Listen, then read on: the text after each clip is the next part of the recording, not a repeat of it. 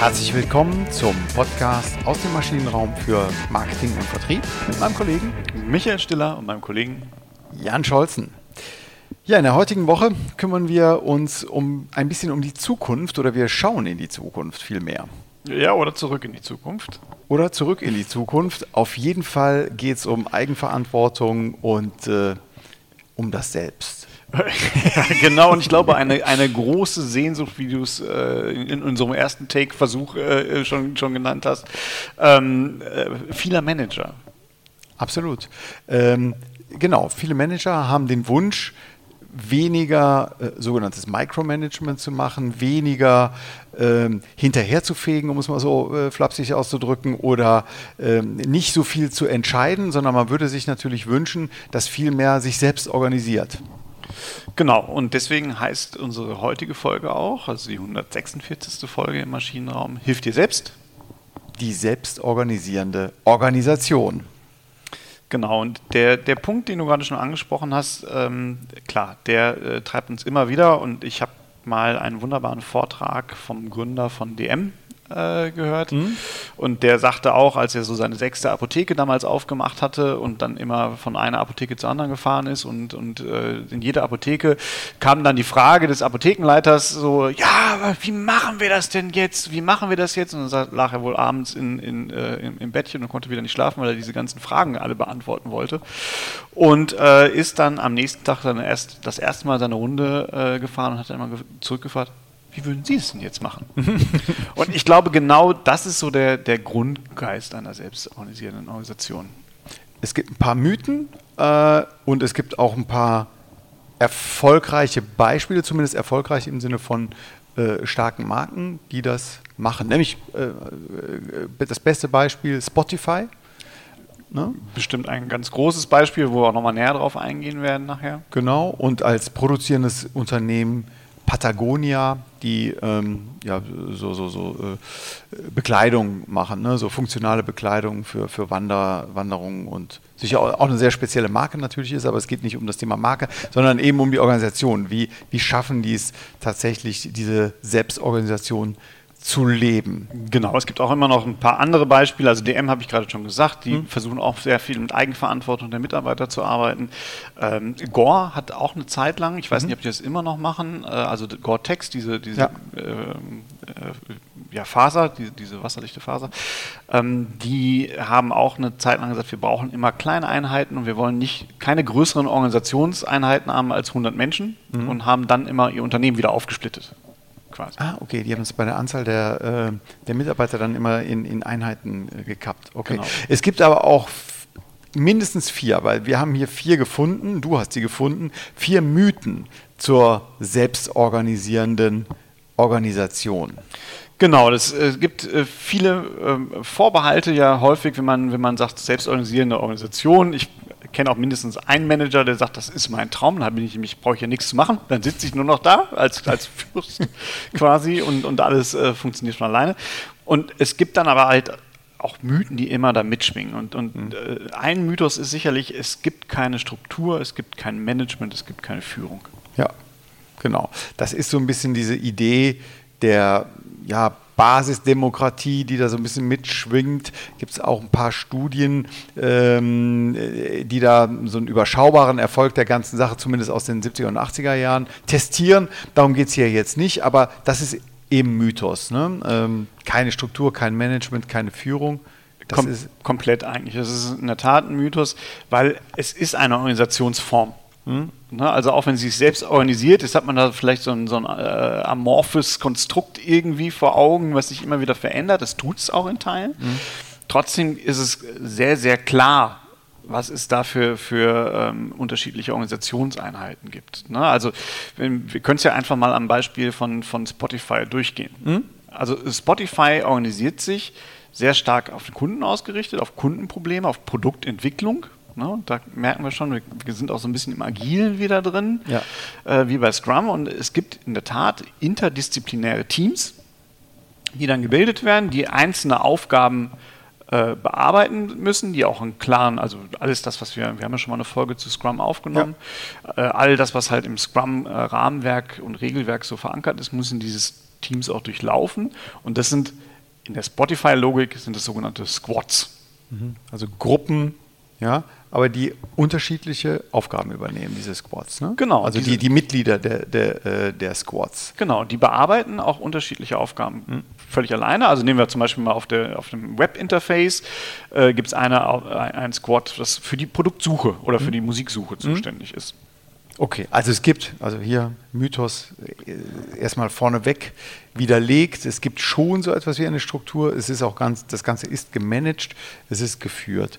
Ähm, vielleicht zum zweiten Mythos: Alle sind gleich.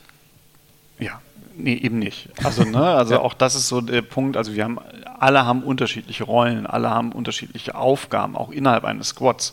Es ist ja ein interdisziplinäres Team und jetzt äh, ist der, der, der Programmierer sagt jetzt nicht dem Go-to-Market-Spezialisten, wie er verkaufen soll, sondern die arbeiten halt zusammen, die arbeiten Hand in Hand und tauschen sich aus. Und äh, es sind mitnichten alle gleich.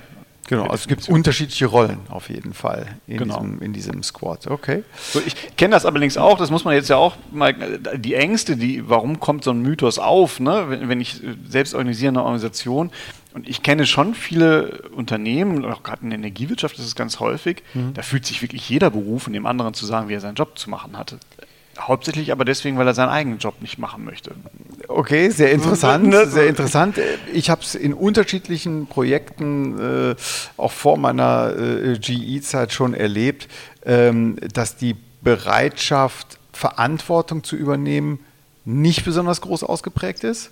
Also äh, und, und mich gerne natürlich hinter anderen verstecke oder hinter Regularien verstecke Genau. oder äh, ähm, so und, und mir das ganz, ähm, dass mir das ganz lieb ist, dass ich in Anführungsstrichen nur ein kleines Rad, Rad bin und nicht so viel Verantwortung übernehmen muss. Ja.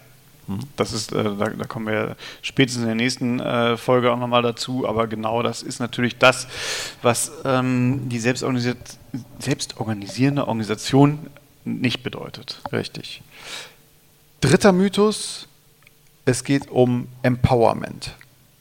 Genau, es geht darum, Leute groß zu machen, zu, zu bevollmächtigen, äh, aber auch das ist ein Mythos. Denn Genau. es geht nicht um persönliche Macht bei der selbstorganisierenden Organisation, es geht immer um die Sache. Und es bedeutet auch, wir, es, wir haben gar keine Karriereleitern mehr, sondern wir, wir können Sachen besser oder schlechter machen. Und das ist natürlich ein, ein Riesenunterschied zu heute, auch allein in der Denke.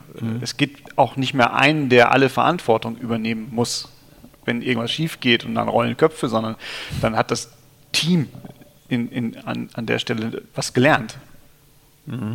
Jetzt nochmal zurück zu dem Beispiel Gore. Ähm, die haben dann eben ein ja, Team, was maximal 100 Mann und Frau groß ist und äh, da wäre eben die Verantwortung dann zu suchen. Ne? Man kann sich dann nicht irgendwie hinter einem Konzernlenker verstecken. Genau, und es geht auch nicht dann der Bereichsleiter, äh, der muss dann nicht sein, sein Köfferchen packen, wenn was schiefgelaufen ist, sondern auch da, das hat ja, es geht dann immer mit so einem, also das ist schon wirklich auch ein Umdenken mit einer sehr offenen, transparenten Fehlerkultur einher und ein Fehler führt zum Lernen. Und man würde jetzt auch, ich sag mal, wenn jetzt wirklich was Schlimmes passieren würde mit Shitstorm im Internet, würde man auch nicht sagen, wir haben jetzt die entsprechende Person äh, entlassen, sondern äh, wir haben daraus gelernt und haben folgende Prozesse etabliert oder folgende Mechanismen äh, etabliert, damit es nicht mehr passiert. Okay. Vierter Mythos, dass die Selbstorganisation sich noch im Experimentierstadium befindet, ist ja ebenfalls ein Mythos. Es ist ein Mythos, ja. Also es wird ja schon gelebt. Wir haben jetzt ja gerade schon ein paar Beispiele genannt. Spotify ist auch äh, gut nachzulesen. Wir geben das nachher auch nochmal mit in, den, in, den, in die, in die Shownotes hier. Ähm, da gibt es einen ganz netten Blogartikel dazu von der Agile Scrum Group. Ähm, und da kann man das halt sehr gut nachvollziehen, wie Spotify das äh, Thema angegangen ist. Und wir haben ja gerade auch schon noch andere Unternehmen gemacht und es gibt halt auch mittlerweile ja schon äh, viel Literatur dazu. Wobei ich da jetzt so ein kleines Watchout mitgeben würde, das hat halt schon immer auch so einen philosophischen Ansatz. Ne? Also man, ähm, es ist nicht für jedermann geeignet. Ich tue mich manchmal an der einen oder anderen Stelle auch schwer. Ja, also ja, Also ich kann selber nicht mit zu vielen echten Erfahrungen jetzt hier glänzen. In, in Teilen schon, ja. Also ähm, äh, gerade die Themen, dass eben vielleicht mal eine Führungsebene wegfällt oder äh, Aufgaben äh, aus der Führung ins Team delegiert oder integriert werden. Sowas ähm, äh, macht sicherlich Sinn und führt dann natürlich auch zu einem höheren Empowerment, das schon, aber das ist nicht allein. Genau, es geht, es geht, also es geht ja eigentlich nicht um das Empowerment, sondern mhm. es geht um Geschwindigkeit, es geht ja. um äh, Reaktionszeiten und es geht auch stärker darum, so eine Schwarmintelligenz auszunutzen. Also, Schwarmintelligenz, ja? Ja, weil ich sag mal, in der Hierarchie haben wir ja irgendwo den Supermanager, mhm. der per Definition ja über alle Punkte Bescheid wissen soll mhm. und auch Bescheid weiß und auch das Recht und auch die Pflicht hat, Dinge zu entscheiden. Und äh, in, in der Selbstorganisation sagt man, die Übermenschen gibt es ja nicht. Mhm. Sondern wir, wir kriegen viel mehr Intelligenz eigentlich zusammen, wenn wir alle über ein Thema nachdenken mhm. und es quasi von unten heraus evolutionär dann entwickeln. Ja, also können, ja, ja, ja, nee, also das hat viele Facetten auch. Ich denke jetzt gerade äh, an das also unschöne Beispiel von VW. Äh, da hat eine, eine, eine, Gruppe von Managern Entscheidungen getroffen, vielleicht auch über andere hinweg. Ähm, und meine Frage ist, oder was mir gerade durch den Kopf geht, ist, wäre das möglicherweise in so einem Team, wo man eine Sache ja viel vehementer und nicht qua Autorität, sondern qua ähm, Argument hätte vertreten müssen, wäre das möglicherweise dann nicht passiert. Ist vielleicht eine Idee. Es es also ein oberstes Gebot ist ja auch Transparenz. Also vielleicht gehen wir mal ein bisschen da rein, ja. wie, wie funktioniert es denn eigentlich? Mhm. Der, ich habe eigentlich keinen Manager mehr. Also ich, wenn ich in unserem hierarchiegetriebenen Management-Denken bin, wo ich Kaskaden habe, die auch rauf und runter Informationsflüsse mhm. haben, Entscheidungsflüsse haben, äh, dann fällt das weg. Mhm. Der Manager kriegt eine neue Rolle, der kriegt eine neue Aufgabe. Es, es gibt schon noch Manager, das haben wir ja gerade gesagt, ne? wir haben ein Management, aber dieses Management versucht, seine Mitarbeiter und Mitarbeiterinnen nur noch zu befähigen. Also in Zustände zu versetzen, damit die ihre Aufgaben ideal lösen können. Hm. Also ich habe sowas wie das Spielfeld oder die Spielregeln und, und gestalte halt dieses Spiel die, die, dieses Spiel und die Rahmenbedingungen genau. de, des Spiels. Ja. Genau, das ist, ich, ich gestalte das und bin mhm. auch Schiedsrichter. Richtig, genau. Das also dann, äh, du hast es hier äh, schön auch äh, formuliert. Es ist sowas wie ein Makro- und kein Mikromanagement. Genau, weil ich nur noch das, das den Rahmen mhm. vorgebe. Ja, ich, mhm. Und darin muss ich gucken, dass alle sich wohlfühlen und dass alle bestmöglich agieren können. Das ist halt das, was der Manager macht. Und er hat, und jetzt ähnlich wie bei OKR, mhm haben wir aber natürlich eine Vision. Und, und wir, wir äh, definieren weniger Ziele konkrete, das sollen nämlich die Teams machen, wie mhm. beim OKR auch, ja. sondern wir definieren eine Richtung. Okay, sehr interessant. Also OKR nochmal zur, zur Sicherheit, die Wiederholung. Wir hatten schon mal eine äh, eigene Folge dazu. OKR heißt Objectives Key Results. Ähm, und das ist eine, äh, ein Denkansatz, um ähm, eine verständliche, klare Zielkonvergenz hinzubekommen im Unternehmen. Ne? Dass ich also, dass alle äh, das gleiche Ziel haben oder obergeordnete Ziel, übergeordnete Ziel mit der Vision vorneweg. Und das ähm, geben sich hier die Teams selber, ja? kann man das so sagen? Oder erarbeiten diese die, Subziele selber? Die erarbeiten sich ihre Subziele mhm. selber. Mhm. Ah, okay. Genau. Also ich habe eine, eine, eine, grobe Vision, da mhm. gehe ich rauf. Und deswegen brauche ich halt auch relativ viele Feedback-Schleifen. Also mhm. so wie es beim, beim OKR-Ansatz oder beim Scrum-Ansatz auch ist, habe ich meine, meine Sprints und ich brauche aber meine, meine Dailies, meine Stand-ups, mhm. äh, wo ich halt kurzen Informationsaustausch gewährleiste.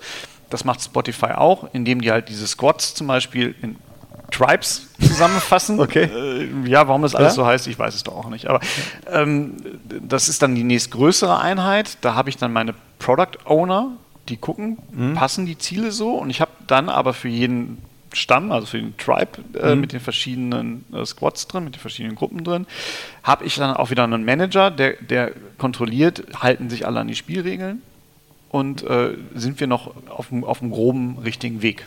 Mhm. Ist also der große Vorteil ist natürlich, wie du sagtest, die, die Transparenz, dass man die Argumente äh, durchsetzen muss oder sich Gehör verschaffen muss und, und, und Konsensbildung notwendig ist.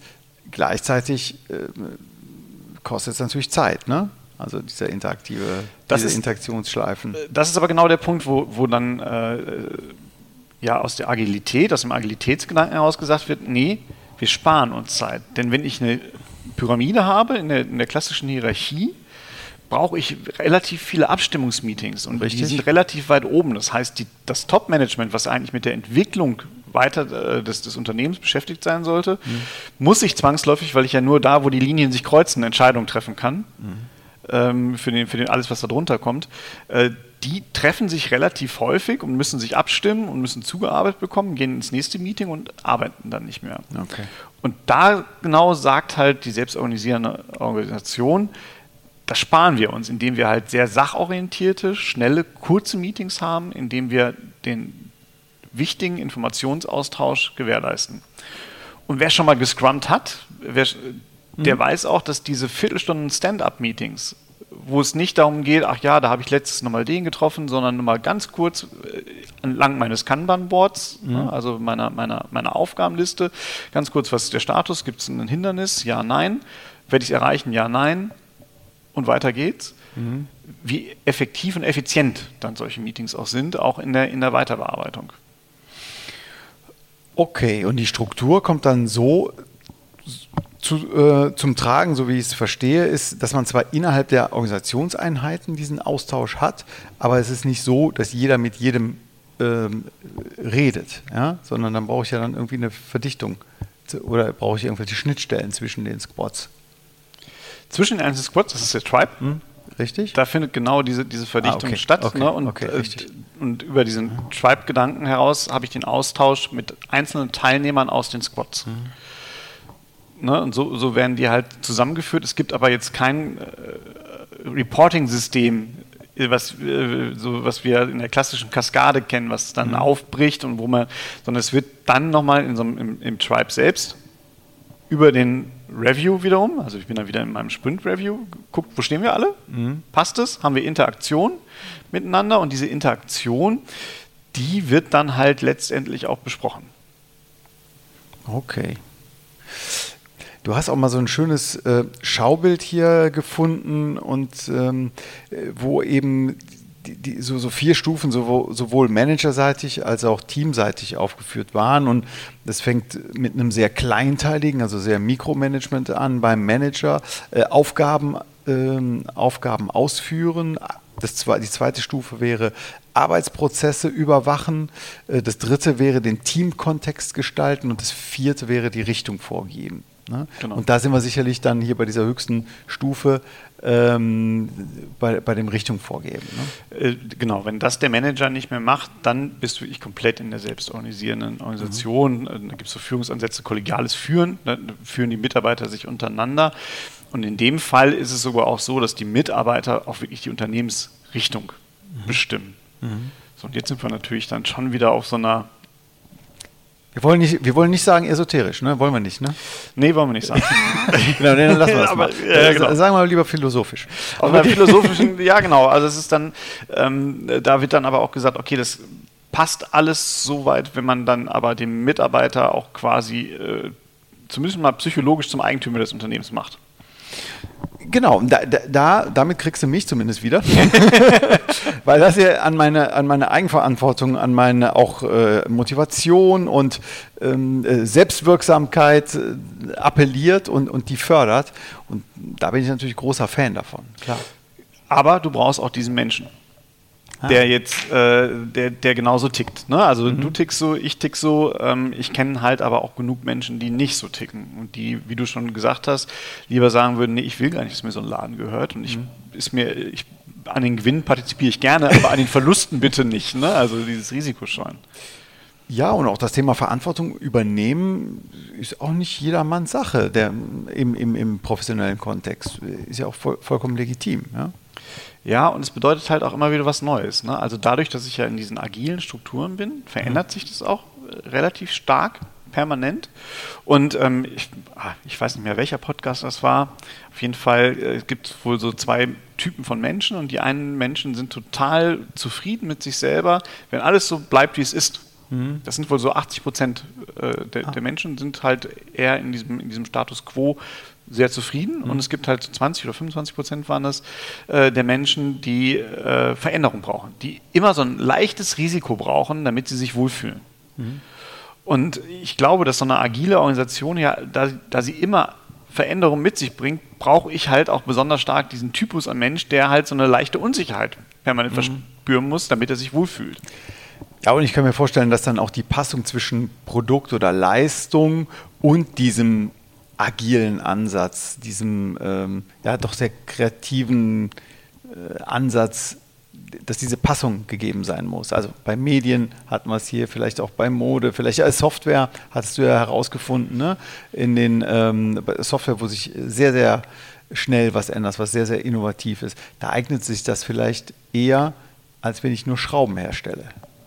Ja, äh, kommt auf, auf Schraubenhersteller an. Also wenn ich jetzt die, die, die Spax, äh, ja. Äh, die, die äh, Heimwerkermarkt-Szene habe, vielleicht nicht. Wenn ich jetzt aber im Spezialschraubenbereich bin, dann vielleicht wieder schon. Ich glaube immer dann, wenn ich halt auch auf der Kundenseite mhm. relativ viel Agilität habe, relativ schnell sich ändernde Kundenbedürfnisse, ja. immer wenn ich dann, also es kommt ja, dieses ganze agile Thema kommt ja generell aus der IT. Mhm. Und äh, damit ich halt nicht mehr diese ewigen Entwicklungszyklen hatte, hat man es da eingewandt. Und ich glaube, dann wirkt es immer besonders gut. Super, dann haben wir jetzt noch so ein paar Wenn-Dann-Beziehungen Be ähm, kurz hier herausgearbeitet. Gut, bevor wir, nee, wir hatten äh, den Hinweis auf, den, auf die Literatur, zumindest die Webliteratur hast du ja schon gegeben, Agile Scrum Group, die haben dieses schöne Spotify-Beispiel ein bisschen erläutert. Ne? Genau, das finden Sie unter dem Link agilescrumgroup.de slash Spotify-Modell. Mhm. Und ähm, ja, uns wird natürlich brennend interessieren, ob und wenn ja, welche Erfahrungen Sie, liebe Hörerinnen und Hörer, gemacht haben mit so etwas wie selbstorganisierender Organisation, vielleicht auch nur mit einem Teilprojekt. Ähm, ja, mailen Sie uns das gerne an michael.maschinenraum-podcast.de oder jan.maschinenraum-podcast.de, weil das ist ja schon ein Thema, was also zumindest zukunftsweisend ist. Ob es sich dann in der Zukunft in der Breite etabliert, das, das wäre sehr spannend zu hören. Gut, dann geht es nächste Woche weiter mit dem Thema, wie, welche Voraussetzungen muss ich denn dafür schaffen, um eine selbstorganisierende organisierende Organisation zu etablieren. Und ja, dann freuen wir uns auf das Feedback und Sie in der, auf Sie in der nächsten Woche. Bis dann. Bis nächste Woche. Tschüss. Tschüss.